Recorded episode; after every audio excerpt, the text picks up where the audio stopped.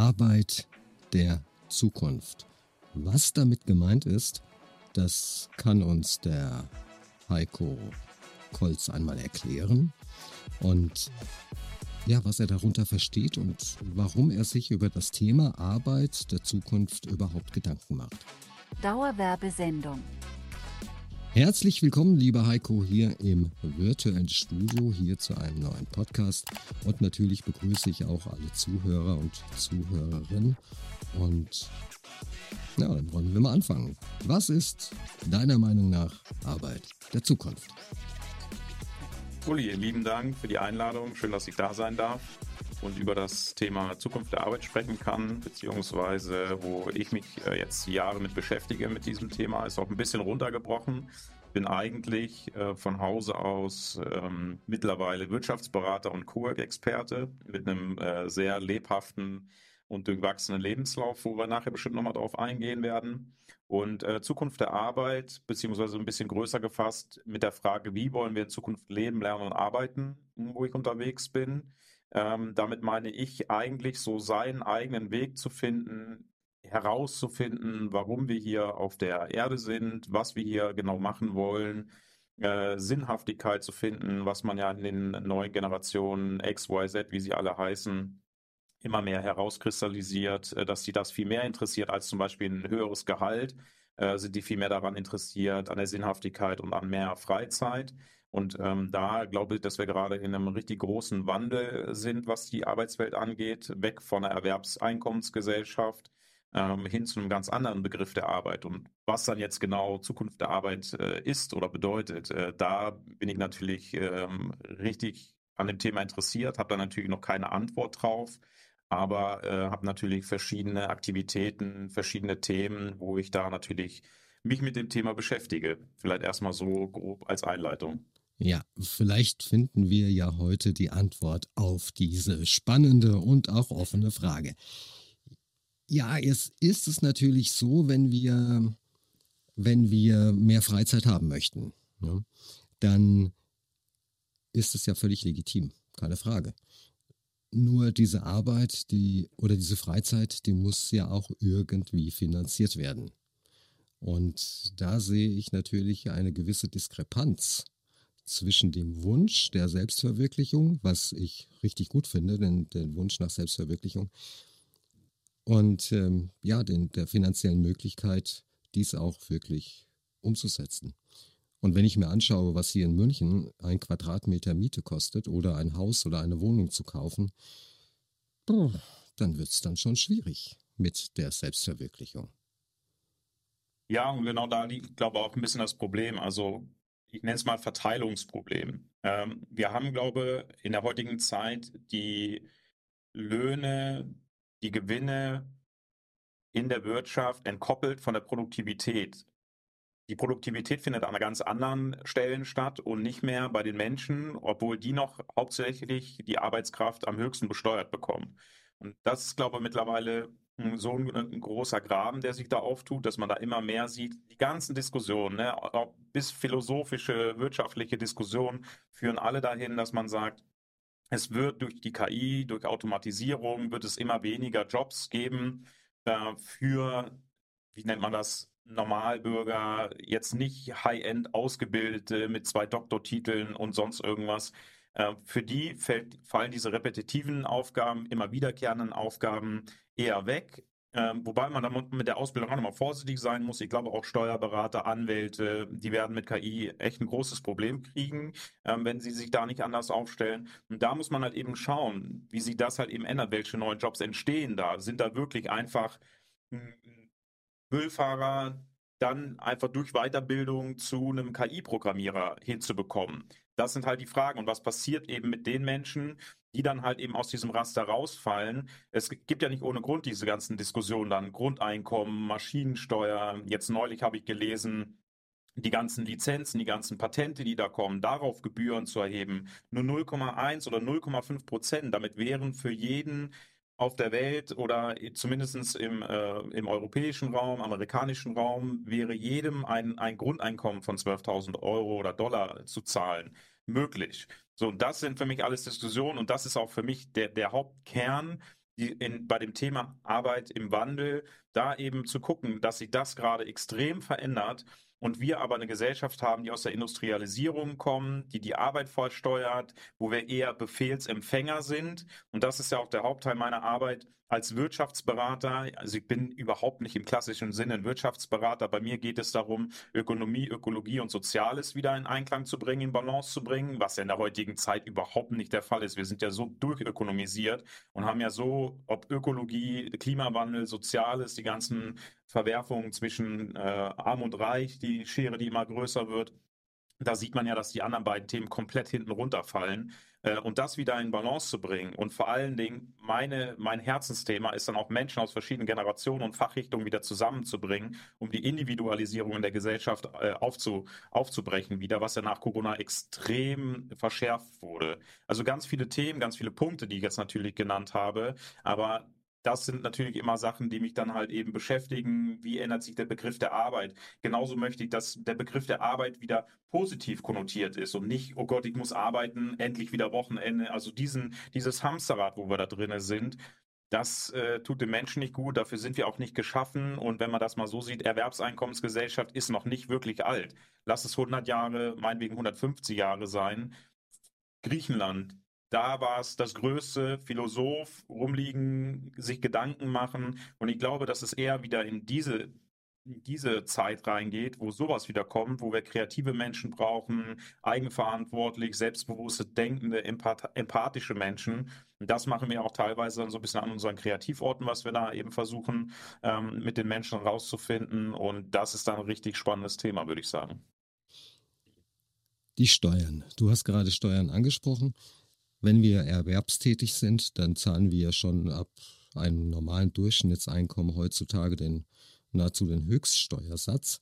Und wenn wir uns dann anschauen, dass amerikanische Großkonzerne in Europa so gut wie überhaupt keine Steuern bezahlen, dann ist das natürlich schwierig. Ja, und oder auch auf Aktien zahlt man 26,75 Prozent Steuern. Ja, das heißt, wenn man nicht arbeiten geht und das Geld einfach irgendwo ähm, in ETFs oder in Aktien investiert, dann hast du mehr Geld am Ende, als wenn du arbeiten gehen würdest. Und natürlich muss das Geld erstmal erwirtschaftet werden, dass du es anlegen kannst, keine Frage, ja. Aber dass der, dass der, die, die, die, Fleischerei-Fachverkäuferin aufs Jahr gerechnet mehr Steuern bezahlt als Amazon in Europa, das, da finde ich, das geht überhaupt nicht. Das ist eine Katastrophe. Ja, völlige Katastrophe.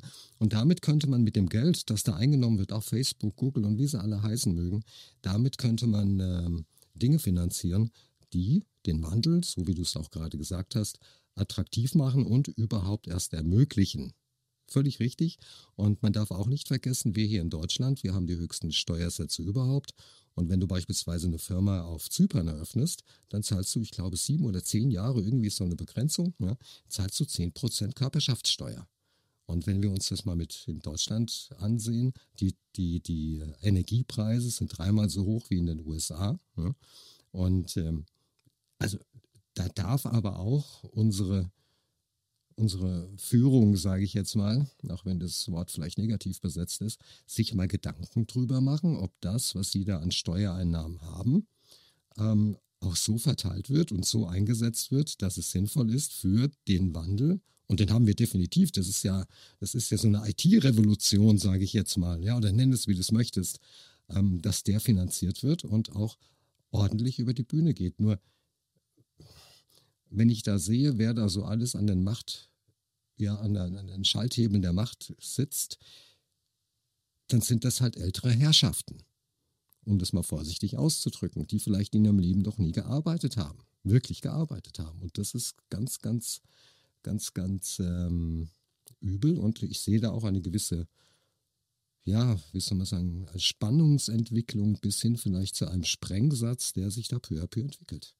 Ja, das ist ja das, was ich eben angesprochen habe. Ob die jetzt gearbeitet haben oder nicht, es sei ja mal dahingestellt. Also ich gehe ja mal davon aus, dass jeder Mensch irgendwie die Möglichkeit hat, ein bisschen nachdenken zu können. Und das ist wieder so dieses Thema, die Separierung der Gesellschaft. Wir werden halt so in Schubladen gesteckt, Arbeiter, äh, Politiker, Parteien, rechts, links. Also es gibt ja so viele äh, Schubladen, die man aufmacht, wo man die Leute reinsteckt. Und es gibt ja auch diesen Satz Teile und Herrsche. Je mehr wir irgendwie separiert sind und Netflix und, und Corona hat alles dazu beigetragen, dass wir uns immer mehr zurückziehen, dass wir immer mehr einfach nur noch alleine in, auf dem Weg sind. Die Wirtschaft, das Modell des Kapitalismus, äh, maximiere deinen eigenen Nutzen. Also es läuft alles darauf hinaus, dass jeder nur noch für sich durch die Gegend läuft. Empathie, Kooperation wird ja, wird ja eher verdrängt.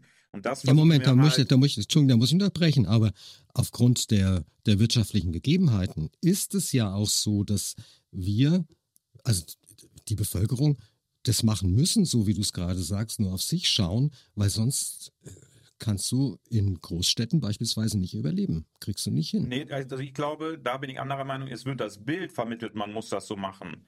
Und wenn man dann in diesem Einzelkämpfermodus drin ist, hat man genau, dass man in diesem Hamsterrad drin ist und dann hat man immer das Gefühl, man kann da schneller laufen, dann erreicht man irgendwas. Wenn man da aber mal rausgeht und einen Schritt zurück und man merkt, wie man sich mit Leuten zusammentut und das ist ja auch ne, ganz viele Co-Living-Projekte, Kreativorte, die ich betreuen und beraten darf.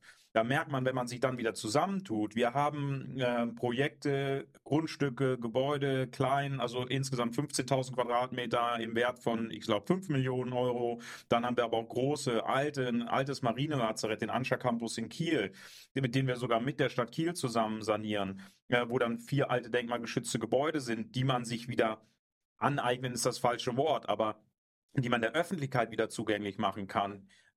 Und da dann einfach wieder zu gucken, durch Zusammenarbeit, durch Kooperation ist der Effekt viel, viel größer. Nicht der kurzfristige, das ist richtig. Aber unsere Gesellschaft durch den Kapitalismus ist auch sehr in ein kurzfristiges Denken gekommen, weil wir Konsumenten, Opfer in unserem Leben sind.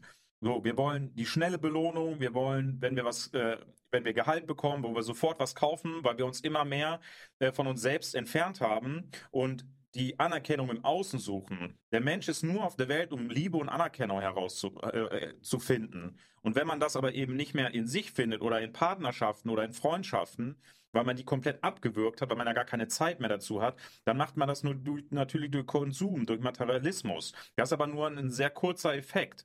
Und deswegen sind wir halt in so einer kurzfrist denkenden Gesellschaft gelandet, in Kooperation, diese Effekte, die sind mittelfristig, langfristig, mal wieder über Generationen zu denken. Wie war das nach dem Krieg? Die Eltern haben sich von uns totgeschuftet, die, die Großeltern, damit es uns mal besser geht. Was, was sagen die Generationen jetzt? Ja, ich bin ja eh vor der Rente, ist mir egal, Hauptsache mir geht's noch gut, sollen jetzt irgendwie die nächsten Generationen gucken. Es ist ein, ein richtiger äh, Mindset-Wandel gekommen und das muss sich wieder ändern. Die Menschen müssen wieder zusammenrücken, die müssen sich zusammentun äh, und dann eben nicht dieses Bild, ja, guck mal, wenn du alleine Einzelkämpfer bist, dann kommst du viel schneller voran. Das ist meiner Meinung nach ein, ein, ein Trugbild. Kann es sein, dass das auch etwas mit der Auflösung der alten Familienstruktur zu tun hat, dass die Kinder heute schon sehr, sehr früh beispielsweise in die Kita kommen oder Kindergarten und äh, die Eltern dann arbeiten müssen, damit sie den Kita-Platz bezahlen können, ihr neues Handy für 1500 Euro ähm, und der Netflix-Account, den Amazon-Account und was weiß ich was, damit sie sich mit Gütern von außen befriedigen, ja. Und dass der Familienzusammenhalt, so wie es früher war, die Großfamilie, ich kenne das ja noch, ich bin ja schon ein bisschen älter, dass dieser Familienzusammenhalt nicht mehr gegeben ist und wir somit ja zum Einzelkämpfer wurden. Voll. Und das ist ja auch genau das, was ich meine, wieder. Ich kann es immer nur sagen, Separierung der Gesellschaft. Wir werden halt als Konsument, als Opfer in diese Welt gedrückt. Wir werden ja gar nicht mehr als Mensch gesehen, sondern halt eben als jemand, der kauft. Wir werden den ganzen Tag von Werbung beschallt, damit wir halt irgendwie irgendwelche äh, Sinne, irgendwelche Reflexe auslösen, damit wir irgendwas kaufen wollen. Das, Moment, das Moment, Moment, ja Moment, das ist aber unsere, das ist aber unsere Entscheidung. Also wenn ich hergehe und mir. das wage ich zu bezweifeln. Also ob das also unsere Entscheidung ist. Also es ist meine Entscheidung, ob ich ein Buch lese ja? Oder ob ich äh, Fernseher anmache oder ob ich Social Media konsumiere. Die Frage ist aber, wie weit wirklich die Menschen das noch bewusst entscheiden können. Drogerieläden, Einkaufsläden, da werden Gerüche, werden ausgeströmt, Reize und und und. Es ist wirklich die Frage, ob wir in dieser Hyperinformationswelt wirklich noch sagen können, wir wollen dieses Buch lesen oder ob nicht vorher schon so viele Reize auf uns eingeflossen sind, dass wir äh, dahin kommen und sagen, das Buch kaufen wir. Ist es dann wirklich unsere Entscheidung? Das ist jetzt eine richtig große Frage, glaube ähm, die ich so man muss auch wieder da zu sich die Bindung haben, wirklich bewusst durchs Leben laufen, um dann wirklich Entscheidungen treffen zu können. Und ob das so bei, bei der Mehrheit der Gesellschaft ist, das würde ich nicht unterschreiben. Ja, da hast du völlig recht. Nur wenn ich, ähm, sagen wir mal 100 Prozent, irgendein Prozentsatz, ja, ohne Einheit, ja, wenn ich da mit Werbung zugeballert werde jeden Tag durch TV, Social Media oder Radio, dann kann ich ja selbst entscheiden, ob ich den den Fernseher anschalte und Social Media konsumiere. Also das natürlich am Ende durch Beleuchtung, durch Gerüche und äh, durch Musik im Supermarkt ich dennoch beeinflusst werde, keine Frage, ja, das ist klar. Nur dann habe ich vielleicht die, die, den Werbekonsum schon mal um 80, 90 Prozent reduziert. Ja, aber da muss man jetzt auch wieder, ne, da sind wir wieder im Hamsterrad, wir müssen arbeiten gehen, damit wir halt unsere Sachen kaufen können, unser Auto bezahlen können, damit wir zur Arbeit kommen und dann irgendwie äh, erschöpft, müde nach Hause kommen, dann noch bewusst Entscheidungen zu treffen. Ich lasse jetzt den Fernseher aus und das ist, glaube ich, ein sehr großes Rad, was man da dreht äh, und, und dann mittlerweile, glaube ich, ein sehr schwacher Geist, äh, den man dann auch über hat nach den ganzen Katastrophen, die jetzt auch mit dabei sind, die auf einen äh, einfließen, Corona. Ich glaube, dass wir da eher geistig, äh, mental sehr, sehr schwach unterwegs sind momentan in der heutigen Zeit äh, und eine, gegen eine Übermacht an, an Einflüssen, an Informationen äh, unbewusst kämpfen, da äh, kommen wir, glaube ich, nicht auf eine. ja, natürlich ist es so, durch Corona bedingt, dann kam der Ukraine-Krieg, jetzt, jetzt äh, ist unten in äh, Israel, Palästina ist jetzt auch Krieg und da werden die Menschen Angst gehalten, also keine Frage. Ne? Und äh, und die Medien, die, ja, die stürzen sich natürlich darauf, was ja auch genau. Ihr, ihr aber das Recht ist ja schon immer so. Das ja, verschärft sie gerade, aber ja. äh, die gerade die Deutschen, ne, die German Angst, die Gesellschaft wird immer äh, in, in Angst gehalten, um besser kontrolliert zu werden. Also das ist ja jetzt gerade ploppt das alles extrem auf durch die Krisen, aber das ist ja schon immer so. Genau. Die German Angst und was du gerade gesagt hast, dem kann ich nur zustimmen. Menschen, die in Angst gehalten werden, die kann man gut führen. Die sagen zu allem Ja und Amen. Be Beispiel. Ohne Angst würden wir vielleicht sagen, wir sind gegen die Vorratsdatenspeicherung. Mit Angst sagen wir, ja, natürlich, das muss gespeichert werden, damit wir äh, die Terroristen und was weiß ich was, ja. Und ähm, das ist richtig. Also unsere Entscheidungsfähigkeit wird durch Angst definitiv beeinträchtigt. Und es ist ja alles eine Frage der Balance oder des Maß in der Gesellschaft. Ich glaube, die Menschheit ist halt prädestiniert dafür, immer zu übertreiben. Fleischkonsum. Ein gesundes Maß an Fleischkonsum ist überhaupt kein Problem. Aber wir übertreiben es übertrieben. Also übertreiben, übertrieben äh, Angst, eine gesunde Angst ist völlig okay, ist ja sogar ein Hilfsmittel, ein Kompass, der dir zeigt, wo man Angst hat, da ist was Neues, da kann man durch, ne? danach hat man sogar vielleicht mehr Wissen, mehr Erfahrung, das ist alles super, aber dieses Übertriebene, das ist halt völlig ungesund. Und das wieder in die Gesellschaft reinzukriegen, wirklich Maß zu halten, das halte ich für extrem wichtig, um auch wieder dahin zu kommen, aus diesem Hamsterrad nicht mehr Konsument oder Opfer in diesem System zu sein, sondern wieder Gestalter, Unternehmer seines eigenen Lebens zu sein, wirklich Fähigkeit zu lernen, wie Eigenverantwortung, Selbstbewusstsein, Kreativität, Flexibilität, vor allen Dingen das Agieren unter Unsicherheit. Unsicherheit ist nichts Schlimmes wenn man sich auf sich verlassen kann, auf seine Kompetenzen, auf das nachhaltige Netzwerk, was man wieder aufgebaut hat, wenn man aus diesem individuellen Einzelkampfmodus rauskommt, damit dann loszugehen, morgens aufzustehen und zu wissen, egal was da kommt, ich werde auf jeden Fall irgendwie den Scheiß hinkriegen, dann ist alles super. Dann ist Angst ein Kompass. Dann, dann sind neue Herausforderungen, sind motivierend. So, dann wieder dahin zu kommen, wirklich zu merken, ich kann mein Leben selber in die Hand nehmen. Und da ist genau die Digitalisierung, Automatisierung eigentlich eine Riesenchance. Und da sind wir auch angetreten. Wir brauchen Technik, um uns von nervigen Aufgaben zu befreien. Jetzt sind wir soweit, jetzt wird das alles zurückgehalten, weil gesagt wird, ja, dann haben wir ja äh, ein Arbeitsplatzproblem. Also so, so perfide, wie dieses ganze System aufgebaut ist, da sitzen die Leute bei VW, bauen weiter Autos für Parkplätze, die kein Mensch mehr braucht. Nur damit Leute beschäftigt sind, damit sie Geld bekommen, damit sie am Markt teilnehmen können. Also da denke ich mir dann irgendwann, Leute, drei Sekunden länger drüber nachgedacht, dann finden wir vielleicht ein paar bessere Lösungen. Arbeit der Zukunft oder Arbeit in der Zukunft. Wenn wir uns jetzt ähm, selbst verwirklichen wollen können. Bis zum gewissen Grade geht das ja. Wie gesagt, das muss ja auch finanziert werden. Weil, oder anders gefragt, kann man sich mit Selbstverwirklichung finanziell über, über Wasser halten? Kann man da auch Geld mit verdienen? Um möglicherweise auch jetzt, sage ich mal, nicht das teure Handy zu kaufen, sondern Reis, Nudeln, Gemüse. Das muss ja auch von irgendjemand bezahlt werden. Unbedingt, meiner Meinung nach schon. Alleine wenn wir den Begriff Arbeit mal anders definieren. Wir äh, beschreiben den Begriff Arbeit jetzt nur als Erwerbsarbeit. Wir gehen irgendwo hin, wo wir im schlimmsten Fall sogar was machen, was wir gar nicht mögen, damit wir Geld verdienen, um uns dann eben die Grundsachen zu kaufen. So, wenn wir jetzt aber sagen, zum Beispiel Care-Arbeit ist Arbeit, Ehrenamtsarbeit ist Arbeit, das uns Menschen wird nicht langweilig. Dieses Bild, wir machen jetzt repetitiven Aufgaben übergeben wir der KI und vielleicht ein halbes Jahr oder ein Jahr liegen die Leute vielleicht mal auf dem Sofa, weil sie einfach die Schnauze voll haben, weil sie Sachen gemacht haben, wo sie jahrelang keinen Bock drauf hatten. Und dann wird sofort wieder, dadurch, dass wir, kann es nochmal sagen, Liebe und Anerkennung suchen, so spirituell, wie sie das auch anhört. Wir suchen wieder andere Menschen. Wenn Menschen aus verschiedenen Generationen und Fachrichtungen zusammenkommen, wir sehen das immer an unseren Kreativorten, dann haben die Ideen, dann wollen die was machen. Und selbst wenn die erstmal nur da sitzen und irgendwie abends mal grillen und dann sagen, aber guck mal, wir könnten doch das machen, dann entstehen wieder Sachen, dann werden Menschen kreativ, dann können Menschen sich was erdenken, dann bauen die neue Geschäftsmodelle.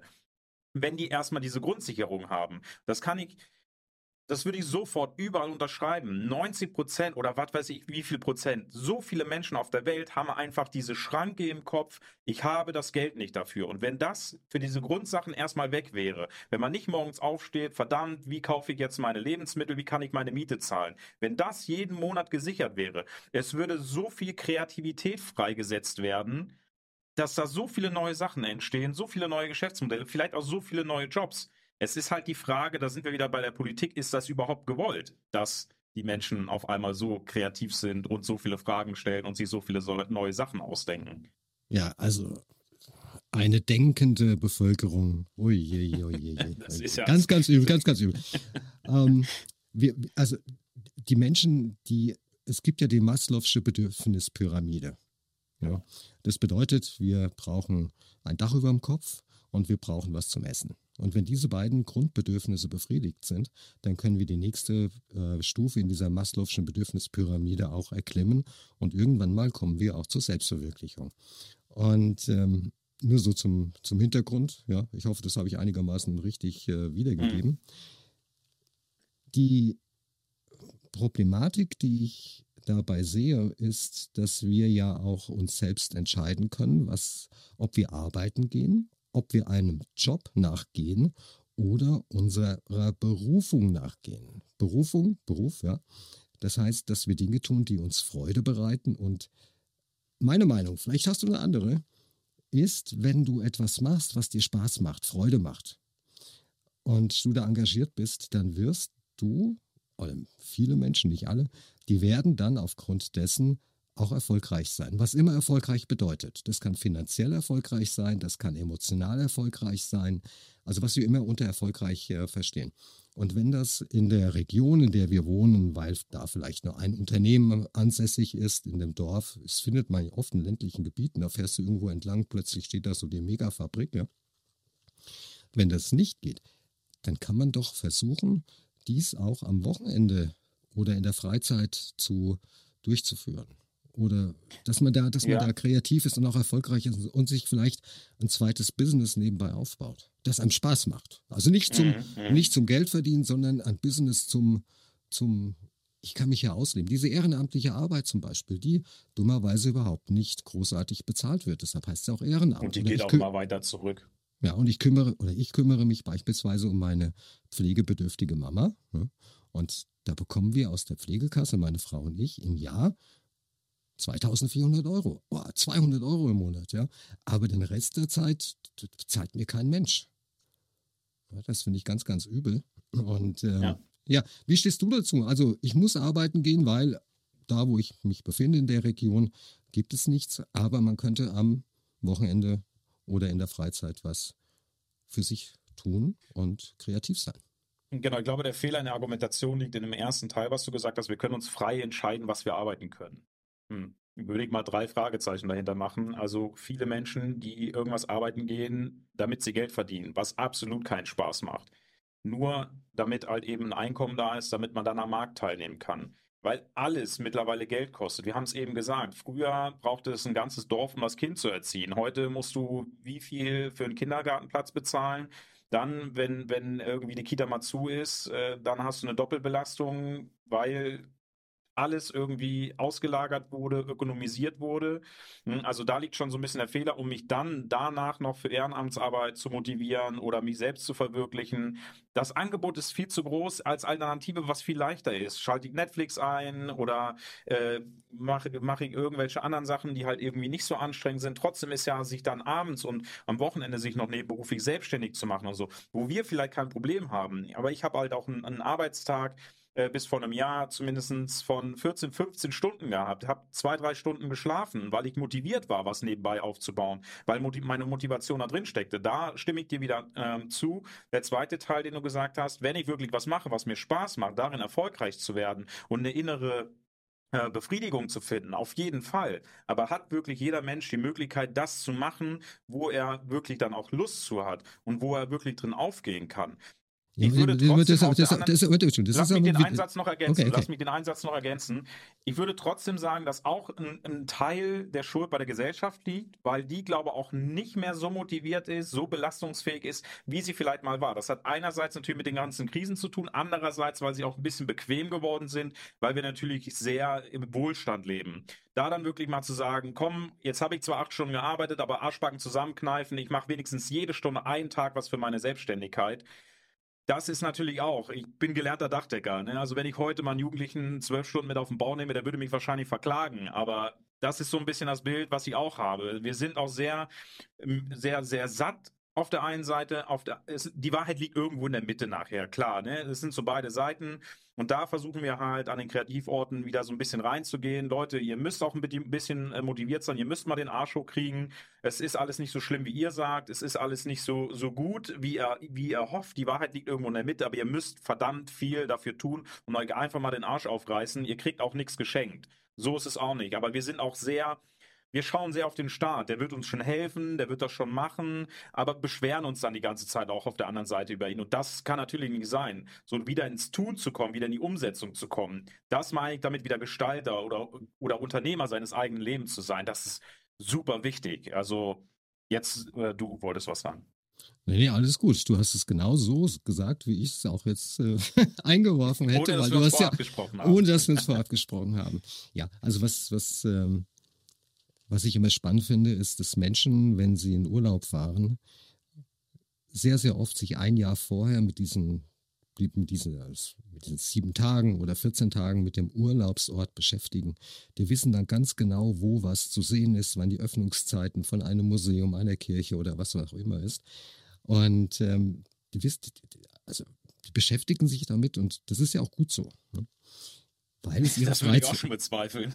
Ja, also ich finde das nicht schlecht, wenn man irgendwo hinfährt, ja, und dann weiß man schon vorher. Ja, und die meisten kommen dann so gestresst wieder zurück, weil sie so viel vorher geplant haben und dann sind sie beleidigt, dass der Plan nicht funktioniert hat. Da sind wir wieder beim Agieren unter Unsicherheit, wo sie gar nicht mit klarkommen. Weicht dann mhm. irgendwas vom Plan ab, dann kommen sie gestresster zurück, als sie hingefahren sind und dann müssen sie wieder zur Arbeit. Also, ich weiß nicht, ob das, das immer so das, gut ist. Also, also ich, ich liebe das, wenn ich vorher weiß, also dann, da ist die Kirche, man kann das und das anschauen, die Öffnungszeiten sind so und so und dann kann man man so ein bisschen Kultur ähm, ja, konsumieren, wenn man das so sagen möchte. Ja? Genau, wenn man genug, noch genug Puffer hat für Eventualitäten, die dann auch mal ja, schief gehen können und so, dann ist auch alles gut. Klar, Aber klar. Also nicht, nicht, jede Minute, halt nicht. nicht. jede Minute getaktet, das ist vollkommener Unsinn. Ja. Und also das ist jetzt, das ist Urlaubsplanung. Hm? Mhm. Auf der anderen Seite, auf der anderen Seite, wenn wir uns mal überlegen, von der Natur aus, warum wir auf diesem Planeten sind. Also jetzt nicht vom esoterischen Standpunkt, geistig-seelischen Standpunkt, sondern halt von, von der Natur. Da ist unser Job Aufrechterhaltung der menschlichen Rasse. Reproduktion. Das ist unser Job hier von der Natur, sonst nichts. Ja, also unser Job ist nicht arbeiten gehen, Steuern zu bezahlen, das ist von der Natur nicht vorgesehen. Ja? Und eher wenn, nicht, nee. eher nicht. So, und wenn wir unseren Job, sprich der Reproduktion, wenn wir, wenn wir dem nachgekommen sind, ähm, dann haben wir okay, wenn die Kinder mal aus dem Haus sind, dann haben wir Freizeit, bis wir, da haben wir Freizeit, bis wir tot sind. Man soll es kaum glauben. Ja, wenn das, es dann endlich zur Rente geht, dann wird alles besser. Ja, ja. Dann wird alles besser. Aber in der Zwischenzeit, aber in der Zwischenzeit, wenn die Kinder ausgezogen sind, man hat für sie jetzt äh, gesorgt, ja, bis zum Tod haben wir 20, 30, 40 Jahre Freizeit. Nur die, die wird in der Regel null geplant, muss man auch nicht auf die Minute genau, aber dass man Ziele hat und Visionen hat und sagt, das und das möchte ich umsetzen es zwingt niemand, dass er Schrauben in ein Auto hineinschrauben muss, sondern man könnte auch theoretisch ähm, dem Ganzen entsagen und sich eine, eine, eine, Blockhütte in der Rocky Mountains mieten und dort halt fischen gehen und angeln. Also und, und was weiß ich was machen, ja. Und Gemüse anpflanzen. Ja. Könnte man machen. Genau. Das ist aber unsere Entscheidung. Das ist unsere Entscheidung. Und äh, deshalb, nur die meisten machen es nicht. Ich würde dann nochmal sagen, wir sind dann nicht einer Meinung, dass es unsere Entscheidung ist. Nur, dass das nochmal für die Hörer klar ist. Äh, und da ist aber genau das Problem, der Unterschied, dass wir in diesem System Konsument Opfer sind, dass wir dann für einen Urlaub mehr Zeit einplanen als für unsere eigene Vorsorge, für unsere eigene Selbstständigkeit, weil wir verlernt haben, vergessen haben, genau, worum geht es eigentlich? Was möchte ich eigentlich auf dieser Welt machen? Wo ist mein Traum? Wir träumen nicht mehr unsere Fantasie wird von Medien übernommen, von Social Media übernommen. Wir kriegen den ganzen Tag Bilder eingeflößt, die überhaupt nichts mit dem realen Leben zu tun haben, die unsere Fantasie abtöten. So, wenn wir jetzt irgendwie Kinder ransetzen an Lego, selbst da, es gibt fertige Bilder, was sie zusammenbauen. Früher, als ich damit groß geworden bin, gab es irgendwie einen Haufen Lego und sieh zu, was du daraus machst. Ich finde, unsere Fantasie ist komplett, unser Träumen ist komplett weg. Also ist jetzt vielleicht überspitzt gesagt, aber ne, du, nee, du hast völlig recht, du hast völlig recht. Nur, Und da, da wieder hinzukommen. Da liegt es aber auch bitte an der Erziehung der Kinder. Also wenn ich meinen Kindern, wenn ich meine Kinder, damit die rückgestellt werden, sie vor der Playstation setze und da können sie irgendwelche Knöpfe drücken auch, und hinterherlaufen. Stimme ich, dir, stimme ich dir total zu, auf jeden Fall. Das, das ist natürlich einfacher und billiger, als wenn ich die Kinder in die Theatergruppe schicke oder zum Geigenunterricht bringe oder zum Schauspielunterricht. Ja, das ist natürlich einfacher, keine Frage. Da muss man aber halt auch wieder gucken, was sind die Möglichkeiten? Hast du Eltern, die dann halt in so einem Hamsterrad sind, äh, die nur noch getrieben sind, die auch irgendwo keine andere Möglichkeit für sich sehen? Oder hast du dann halt eben äh, den Hintergrund, da ist Zeit, da ist Bildung, da wird die ganze Zeit gelesen, da wird geguckt, was kann man denn Sinnvolles machen? Ich habe letztens, äh, weiß ich gar nicht, war das ein Interview oder ein Zeitungsartikel? Ich nenne es jetzt mal in Anführungsstriche, reiche Menschen, die ihre Kinder in die Schule schicken, in die Uni schicken, die geben denen komplettes Social Media, Handy, Laptop-Verbot. Das hat da erstmal nichts zu tun. Also dieses, dieses Digital Detox, was wir mal eine Stunde am Tag machen, das nehmen die erstmal komplett nehmen die das bei denen raus, damit die wieder klar denken können, damit die sich wieder ein eigenes Bild machen können, damit sie wissen, wer sie selber sind, ihren Geist zu stärken. Das habe ich gerade alles durch. Ich habe die letzten vier, fünf Jahre, wie ich eben gesagt habe, 14, 15 Stunden gearbeitet, zwei, drei Stunden die Nacht gepennt, mein Körper 15 Kilo abgenommen, Magengeschwür, komplett zerstört, um irgendwo hinzukommen, wo ich gedacht habe, warum? Um da wieder hinzukommen, nicht nur ins Fitnessstudio zu gehen, seinen Körper zu trainieren, sondern auch mal in eine Therapie oder Meditation, um seinen Geist auch mal wieder zu trainieren, um, um sich zu finden, um einfach mal wieder bei sich zu sein, zu merken, ich brauche nicht ein drittes Auto, damit ich glücklich bin. So, ich muss einfach nur mal die Sonne sehen. Es gibt so ein schönes Bild, da sitzt ein Hund neben einem, neben einem Mann am, am Wasser und dann so diese Gedankenblasen. Bei den Menschen tausend Gedanken, Auto, Zinsen, Kreditraten, was weiß ich. Der Hund sitzt da und man sieht nur diese Gedankenblase, Sonne. Fertig.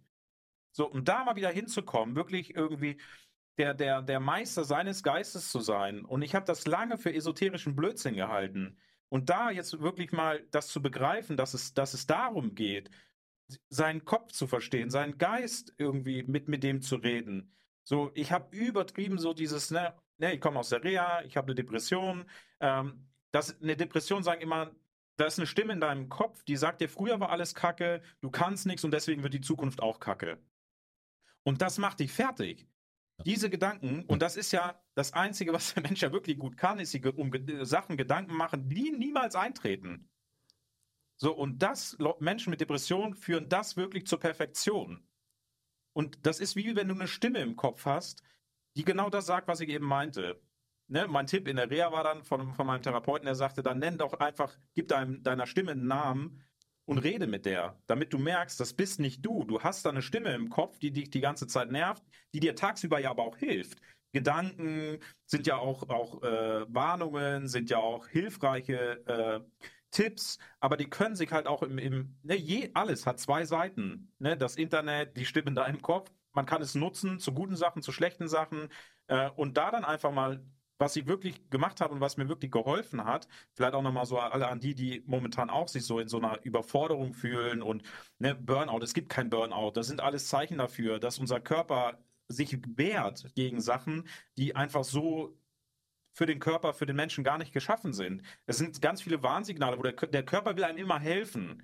Der sagt, da stimmt was nicht, hier stimmt was nicht, guck doch mal bitte dahin.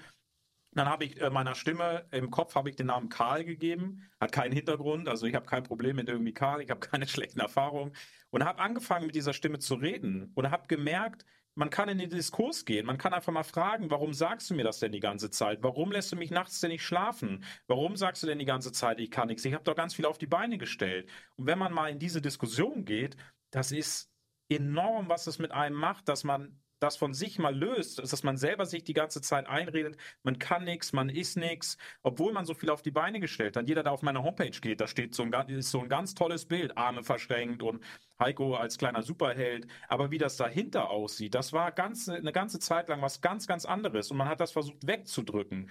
Wie so ein Expander, den man immer weiter auseinandergezogen hat, so Körper und Geist, ach, muss man ja nicht trainieren und Irgendwann rächt sich das aber. Dieser Expander, der ist mit, nach einer Zeit so zusammengeschnellt und das hat so einen Schaden verursacht, da nicht drauf zu gucken und ne, damit sich der Kreis wieder schließt. Es geht alles darum, nicht mehr der Konsument sein, sondern wieder ins Handeln zu kommen, wirklich Unternehmer seines eigenen Lebens zu werden. Und ich rede nicht davon, eine eigene, eine eigene Firma zu gründen. Wir müssen alle mit unseren knappen Ressourcen haushalten. Und das ist nicht Geld, sondern das ist Zeit und Gesundheit. Jeder, der eine Milliarde auf dem, auf dem Konto hat und gesundheitlich wirklich irreparable Schäden hat, der wird dir unterschreiben, dass Geld völlig egal ist. Gesundheit und Zeit. Und wenn man wirklich über seine Zeit sein eigener Herr ist, das ist die größte Freiheit, die man hat. Und deswegen sind wir hier auf der Welt. Zum Thema Körper und Expander. Da gibt es ein ganz, ganz tolles Zitat von Dr. Rüdiger Dahlke, der sagte, der Körper ist das Spiegelbild der Seele, er verheimlicht nichts und er ist ehrlich. Ja? Und wenn wir aufgrund von Arbeit oder warum auch immer uns unwohl fühlen, dann dürfen wir mal ergründen, wo dieses Unwohlsein herkommt und die, die Ursache entsprechend abstellen. Ja? Und wir das haben verlernt, auf unseren Körper zu hören. Entschuldigung, das muss ja, ich einmal völlig richtig, sagen. völlig richtig, völlig richtig. Und ja, viele Menschen gehen dann zum Doc und lassen sich irgendwie einen Beta-Blocker verschreiben und nur irgendwann mal wird das, wird das Symptom immer stärker und dann gibt es halt einen Herzinfarkt. Ja, und wenn wer schon mal im Burnout drin war, der weiß, dass er auch ersetzlich in der Firma ist. Das heißt, oh, ich bin unersetzlich. Ne? Hab mal einen Burnout, da wirst du sehen, dass es weniger als eine das Woche dauert. Das habe ich sehr schmerzhaft erfahren dürfen, ja. ja. Da wirst du merken, dass deine Stelle binnen einer Woche besetzt ist. Und es geht relativ flott, das Ganze. Also so, uners so unersetzlich sind wir da nicht. Du hast vorhin etwas von Kreativorten gesagt. Darauf sind wir noch nicht eingegangen. Hm. Was ist für dich ein Kreativort und äh, kann man da, du hast vorhin etwas von einem Gebäude gesagt, kann man da drin wohnen? Ist es dann so eine Art Wohngemeinschaft oder wie, was ist das Ganze? Das von Standort zu Standort verschieden. Ähm, also vielleicht erstmal, was für mich ein Kreativort ist.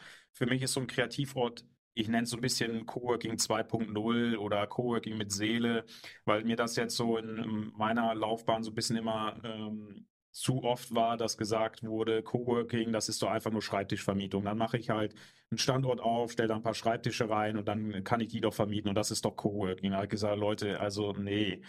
Und ähm, Genau, für alle, die mich so ein bisschen kennen, die mich schon so ein bisschen verfolgen, ähm, ich mache das ja sowieso ein bisschen anders. Ich habe ja vor, ich glaube, sechs Jahren habe ich mich als äh, Wirtschaftsberater selbstständig gemacht und die erste Firma, die ich beraten habe, das war eine Sägemacherei, ähm, die Sonnensegel für Außenbereiche produziert hat und ähm, der Geschäftsführer wollte gerne seine Firma verkaufen und das haben wir dann auch gemacht. Mit einem Kumpel haben wir die gekauft und durften dann auf den Hof seiner Eltern in so einen alten Heuboden, 200 Quadratmeter, 6 Meter Deckenhöhe. Die eine Hälfte haben wir dann für die Sägemacherei gebraucht und die andere Hälfte war dann aber frei. Und durch meine ganzen Jobs, die ich vorher gemacht habe an der Uni, beim Zentrum für Entrepreneurship, bei UVDU, die haben so Social Entrepreneurship Schwerpunkte gehabt, habe ich gedacht, super, die Leute tun wir hier einfach zusammen. Wenn die mal raus wollen, das war richtig schön gelegen an einem See, äh, draußen im Wald. Und das waren so die ersten drei Punkte, wo ich mich mit losgemacht habe, weil ich ja auch ganz lange nicht wusste, was ich arbeiten möchte oder wie ich leben möchte. So, und dann waren mir nur drei Punkte klar. Ich will an schönen Orten arbeiten. Ich will keinen Chef mehr vor mir haben und ich will in Pantoffeln arbeiten. Das steht so ein bisschen dafür, nicht im Anzug. Ich will keine Uniform mehr anhaben, so wie als Soldat früher. So, sondern ich möchte so rumlaufen, wie ich möchte und dafür gewertschätzt werden, was ich kann. Das steht so ein bisschen sinnbildlich für die Pantoffeln. Ne? Und so hat das dann angefangen, dass ich dann halt gemerkt habe, an so einem Coworking Space, wie wir den gemacht haben, dass da viel mehr passiert. So, meine Lieblingsgeschichte ist immer, ich komme auf einen alten Heuboden ähm, und da sitzt eine Änderungsschneiderin, da sitzt ein Gewässerbiologe, da sitzt ein Kumpel von mir, der seine Professur in Physik geschrieben hat und jemand, der Roboterarmprothesen verkauft. Und ich dachte mir, das, das ist mehr als Coworking. Das ist so cool. Erstmal, dass die Leute diesen Ort finden, dass sie dann Konstantin, also der, der die Professur in Physik geschrieben hatte, der hatte dann eine Änderungsschneiderin so ein bisschen über seine Arbeit erklärt, Astrophysik und ich kann es gar nicht wiedergeben. Aber ich kam ein bisschen zu spät und dann hat äh, die Änderungsschneiderin mir das so ein bisschen erklärt, dass sie wenigstens wusste, worum es ging. So, und da habe ich gemerkt, das ist das genau die Seele, die ich meine.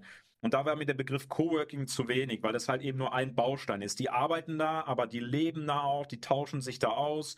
Und dann war irgendwann auch dieser Begriff Kreativort oder Kreativzentrum mehr, äh, weil ich ja in äh, Kiel ja auch beim Anscha Campus eine Zeit lang Geschäftsführer äh, war. Das ja dieses große alte Marinelazarett, was ich eben angesprochen habe. Und das ist ein Kultur- und Kreativzentrum, so wird das in Schleswig-Holstein genannt. Da haben wir in Kiel vier Stück davon ähm, der Anscha Campus, die alte Mu, ähm, die Kreativwerft 193 und Open Campus. Das sind vier Kultur- und Kreativzentren, die von der Stadt Kiel gefördert werden. Die haben sogar neben dem Dezernat Wirtschaft ein Dezernat Kreative Stadt etabliert, um wirklich die Kreativwirtschaft zu fördern. Und da habe ich gedacht, so eine Orte muss es doch viel, viel mehr geben. Und so kam dann der Alsenhof dazu, über jemanden, den ich da, oder den Investor, den Eigentümer, den ich da kennengelernt habe. Ähm, am Alsenhof kann man sogar wohnen. Ähm, und äh, ganz stolz sind wir darauf. Wir sind auch im Buch von Verena Töpper äh, vom Spiegel Verlag. Arbeite doch, wo du willst, äh, sind wir mit dem Alsenhof drinne und haben auch bei einer NDR Nord Story mitmachen dürfen, die man sich bei YouTube angucken kann. Da kann man mal so einen Einblick bekommen, was so ein Kreativort äh, ist.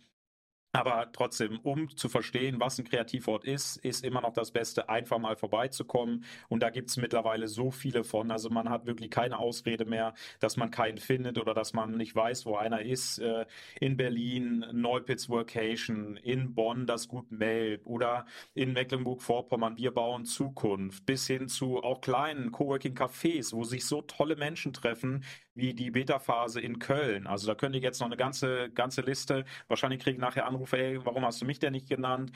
Es gibt so viele tolle Orte und wo genau das nicht mehr passiert, dass die Leute dann irgendwie im Einzelkämpfermodus sind, sondern wo die Leute zusammenkommen, diese Fähigkeiten lernen, Kreativität, Flexibilität und wirklich ein nachhaltiges Netzwerk aufbauen. Darum geht es. Das passiert an den Kreativorten, weil da habe ich halt einfach gemerkt, es ist unschlagbar, wenn die Menschen wirklich an einem, an einem physischen Ort zusammenkommen können, zusammen reden können, sich austauschen können. Und das ist vielleicht so ganz kurz eine kleine Definition von Kreativorte. Die Liste der Kreativorte, die kann man auf deiner Webseite nachlesen, ist das richtig? Nicht alle, weil die, die ich jetzt äh, nur quasi in Anführungsstrichen berate, die sind da noch nicht drauf. Da sind wir gerade dabei, äh, die als äh, Kooperationspartner oder als Kunden mit raufzunehmen. Da, wo ich bisher selber gearbeitet habe, die sind da aufgelistet.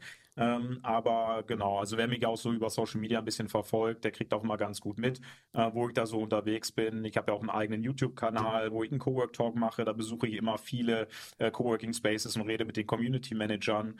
Also da mir gerne einfach bei LinkedIn oder Instagram äh, oder halt eben auf meinem YouTube-Kanal folgen. Dann kriegt man einen ziemlich guten Überblick. Aber ansonsten auch gerne mal auf die Seite von dem Cobas ähm, in Preetz, Coworking map.de gehen. Da ist wirklich über ganz Deutschland sind da alle Standorte, glaube mittlerweile aufgelistet. Ähm, und da kann man dann äh, eigentlich eine ganz gute Übersicht bekommen und dann, wenn alles gut geht, nächstes Jahr mit unserem Cowork-Bus äh, dann alle Kreativorte äh, sich einmal anschauen und besuchen.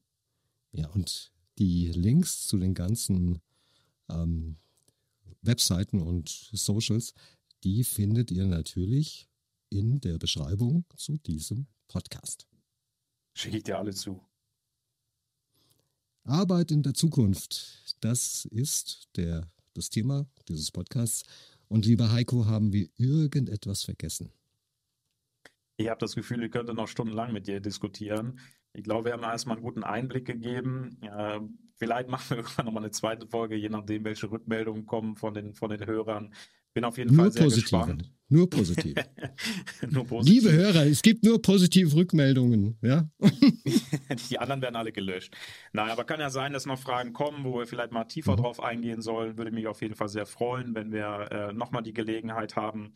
Äh, Vielleicht, wenn es äh, passt, ich bin sogar am 30. in München beim äh, Quartierskongress. Äh, vielleicht passt es da ja, für, können wir ja einmal äh, noch mal ein bisschen tiefer in die Themen einsteigen. Müssen wir dann überlegen, ob wir dann äh, den Podcast dabei laufen lassen oder einfach nur mal einen Kaffee trinken. Ja, das sehen wir dann. 30. November. Genau. Okay.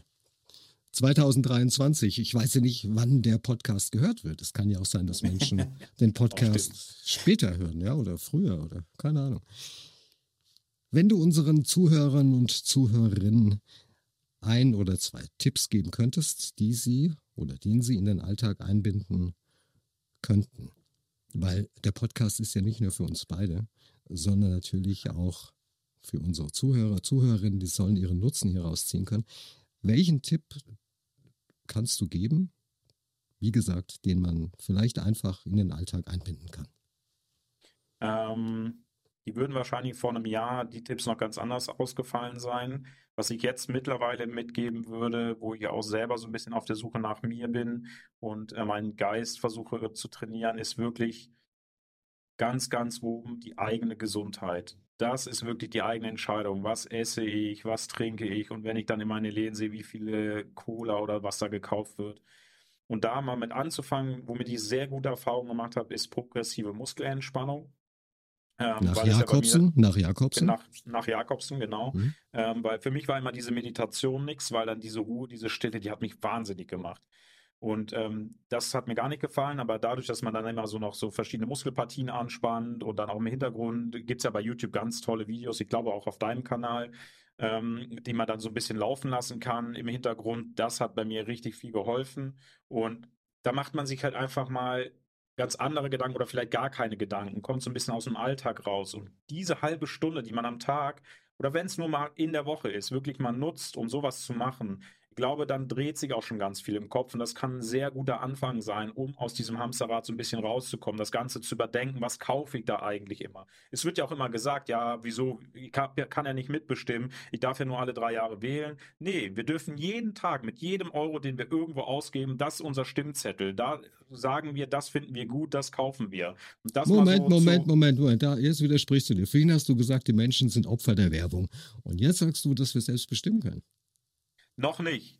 Ne? Deswegen sage ich ja, erster Schritt, vielleicht mal sowas wie progressive Muskelentspannung zu machen, wieder ins eigene Denken zu kommen, wieder wirklich dahin zu kommen, selber entscheiden zu können, zu merken, wo werde ich eigentlich beeinflusst und was kann ich selber entscheiden. Ich glaube, wir sind noch nicht so weit, also ne, nicht alle oder ein paar, wie auch immer, ich möchte mich jetzt da nicht an der Anzahl äh, fest, festnageln lassen. Ähm, ich glaube, das könnte ein guter Start sein, um dahin zu kommen, dass wir dann eben entdecken, welche Möglichkeiten wir haben und dann eben nicht mehr in diesem, in diesem Hamsterrad oder in dieser Beschallung der Informationsflut zu sein. Also, also das wäre so auf jeden Fall der erste Tipp. Ähm, ganz kurz, ganz kurz dazu, ganz mhm. kurz dazu. Also wenn wir meditieren ja, oder progressive Muskelentspannung machen, was nichts anderes wie eine Meditation darstellt, nur eine aktive Meditation, wenn ich das so sagen darf, mhm. passiert Folgendes, dass wir in einen gedankenfreien Zustand kommen. Und plötzlich kann es sein, dass alles, was uns noch vor der Meditation, vor der Muskelentspannung beschäftigt hat, dass es plötzlich weg ist. Man kommt in einen gedankenfreien Zustand, der es uns wieder ermöglicht, so wie du sagst, über uns nachzudenken und ob wir diesen ganzen Firlefanz da mitmachen wollen oder nicht. Genau. Und deshalb dieser Moment ist es kein, deshalb ist es kein Widerspruch schön. zu dem, was du vorhin sagtest mit der Opferhaltung, sondern dadurch kommen wir aus dieser Opferrolle raus, jedenfalls temporär. Ja, wenn man sich überlegt, dass wir halt 90 Prozent der Gedanken, die wir uns machen, die führen zu nichts. Die machen uns einfach nur verrückt. So, die werden niemals eintreten. So, und da mal aus dieser Schleife ein bisschen rauszukommen und wenn es nur mal eine halbe Stunde ist, es gibt so viel Energie wieder, nur zu empfehlen. Dann wolltest du noch einen zweiten Tipp geben. Äh, einen zweiten Tipp, ähm, weiß ich gar nicht, ob ich einen geben wollte. Ähm, das war jetzt auf jeden Fall erstmal der wichtigste. Und ähm, es gibt der zweite ist dann, der, der, doch, doch, mir fallen da immer welche ein. Also der zweite Tipp ist dann wirklich, äh, besucht uns einfach mal an den Kreativorten, kommt mit den Menschen vor Ort in Kontakt. Ähm, ich glaube, da tut sich eine ganz andere Welt auf. Gibt es Kreativorte auch in Süddeutschland? Ja, auf jeden Fall. Also ähm, wir sind jetzt äh, in Bad Kreuznach dabei, wir sind jetzt nächste Woche sind wir in Mainz. Äh, es gibt aber auch direkt in, in München, in Bayern ähm, von schicke ich dir nochmal. Ähm, das Ammersee Denkerhaus äh, von, von Hannes. Also da passiert ganz viel. Äh, Co-Werken von Dennis. Äh, das sind alles erstmal vielleicht noch nicht Kreativorte, vielleicht Coworking Spaces, aber ähm, wo ich in Kontakt bin, wo ich ja auch gesagt habe, vielleicht nächstes Jahr versuchen wir da so einen Cowork-Bus umzubauen und damit in, äh, im Dachraum unterwegs zu sein, um noch mehr wirklich die ganzen Kreativorte miteinander zu vernetzen, damit die voneinander lernen können und und ähm, da kommen immer mehr aus dem, aus dem Boden und es gibt so viele schöne Gebäude, die man wieder revitalisieren kann, die man dann nicht abreißt und neu baut. Äh, da haben wir es ja so ein bisschen drauf abgesehen und äh, da lassen sich auch ganz viele in, in Süddeutschland finden. Lieber Heiko, ich bedanke mich bei dir für diesen spannenden und äh, ja, tollen Podcast hoffe, dass wir demnächst nochmal eine Folge gemeinsam machen und äh, bedanke mich natürlich auch bei den Zuhörern und Zuhörerinnen für ihre Aufmerksamkeit. Wenn ihr denkt, dass ihr einen Kreativort besuchen möchtet, geht auf die Webseiten. Die sind, wie gesagt, verlinkt im Podcast. Abonniert diesen Podcast, da würde ich mich richtig drüber freuen. Und du, lieber Heiko, hast natürlich auch deinen eigenen Podcast, der natürlich auch verlinkt wird. Und auch den dürft ihr natürlich abonnieren. Ja, das wäre ganz, ganz toll. Wie heißt dein Podcast? Was hat er für einen Titel? Cowork Talk. Cowork Talk. Genau. Ja. Ich sage es jede Woche.